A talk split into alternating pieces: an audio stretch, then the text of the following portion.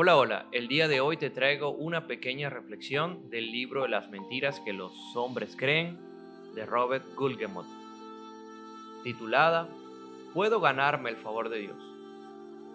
¿Has notado alguna vez lo real que es la Biblia? No encontrarás muchos héroes que parezcan personajes de reparto central. En su lugar encontrarás que hasta los mejores hombres, aparte de Jesús, tuvieron muchos defectos. Si alguna vez hubo una brigada de lo moral, habían sido los fariseos. Para los judíos de su época, ellos eran ciudadanos modelos, ya que eran conocidos por su irreprochable prestigio. También eran estirados y prepotentes, destilaban altivez, arrogancia sin complejos, y al final se convirtieron en enemigos declarados del Mesías. Pero guarda un segundo. Estos eran individuos profundamente inmersos en la ley de Dios. Su compromiso sin igual fue usado por el mismo Jesús al dar una advertencia en su sermón del monte. Os digo que si vuestra justicia no fuere mayor que la de los escribas y fariseos, no entraréis en el reino de los cielos. Mateo 5, 20. Luego el Evangelio de Juan nos habla de un fariseo llamado Nicodemo, quien vino a ver a Jesús cara a cara. La conversación comenzó bastante bien. Rabí, sabemos que has venido de Dios como maestro, porque nadie puede hacer estas señales que tú haces si no está Dios con él. Juan 3, versículo 2. Sin embargo, Jesús no simplemente recibió el cumplido y le pagó con la misma moneda a Nicodemo, más bien como hacía muy a menudo, se enfocó directamente en el corazón del asunto. Respondió Jesús y le dijo, de cierto, de cierto te digo que el que no naciere de nuevo no puede ver el reino de Dios. En el versículo 3. Justo después de confesar que Jesús era un maestro enviado de Dios, Nicodemo comenzó a contender. Nada inteligente. El fariseo preguntó, ¿cómo puede un hombre nacer siendo viejo? ¿Puede acaso entrar por segunda vez en el vientre de su madre y nacer? Versículo 4. El Jesús tierno, manso y benigno reprendió a Nicodemo por no conocer ya esta verdad misteriosa. ¿Cómo podía Nicodemo ser un maestro, uno de los eruditos más inteligentes en Israel, y no comprender esta verdad de lo más fundamental? No obstante, tú y yo podemos identificarnos.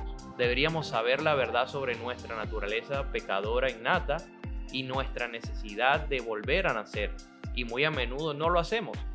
Nuestro orgullo nos presiona a creer, al menos de modo subconsciente, que de alguna forma podemos ganarnos el favor de Dios, que Él estará complacido y nos aceptará si somos suficientemente buenos.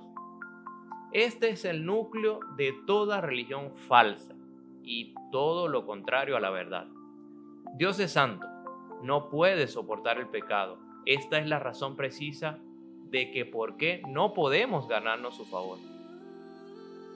Toda escrupulosidad de Nicodemo, todos sus estudios, todo esfuerzo que hizo para ganarse el favor de Dios, llevaba consigo la mancha del pecado.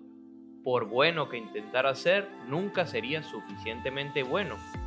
La única manera de ver el reino de Dios es naciendo de nuevo. Tal como nuestro primer nacimiento, esto no es algo que hacemos, sino algo que nos hace, que se nos hace, algo hecho para nosotros.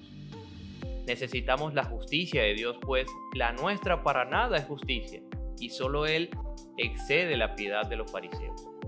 El problema es que aunque confesemos nuestra indignidad, nazcamos de nuevo y nos aferremos a la cruz, muy a menudo volvemos a esta necedad. Razonemos. Si soy salvo por la sangre de Cristo, pero lo que Dios sienta realmente acerca de mí en cualquier momento dado depende de cuán bien yo esté obedeciéndole. No, nuestra posición delante del Padre no está determinada por nuestro desempeño, sino por lo que el Hijo ha hecho.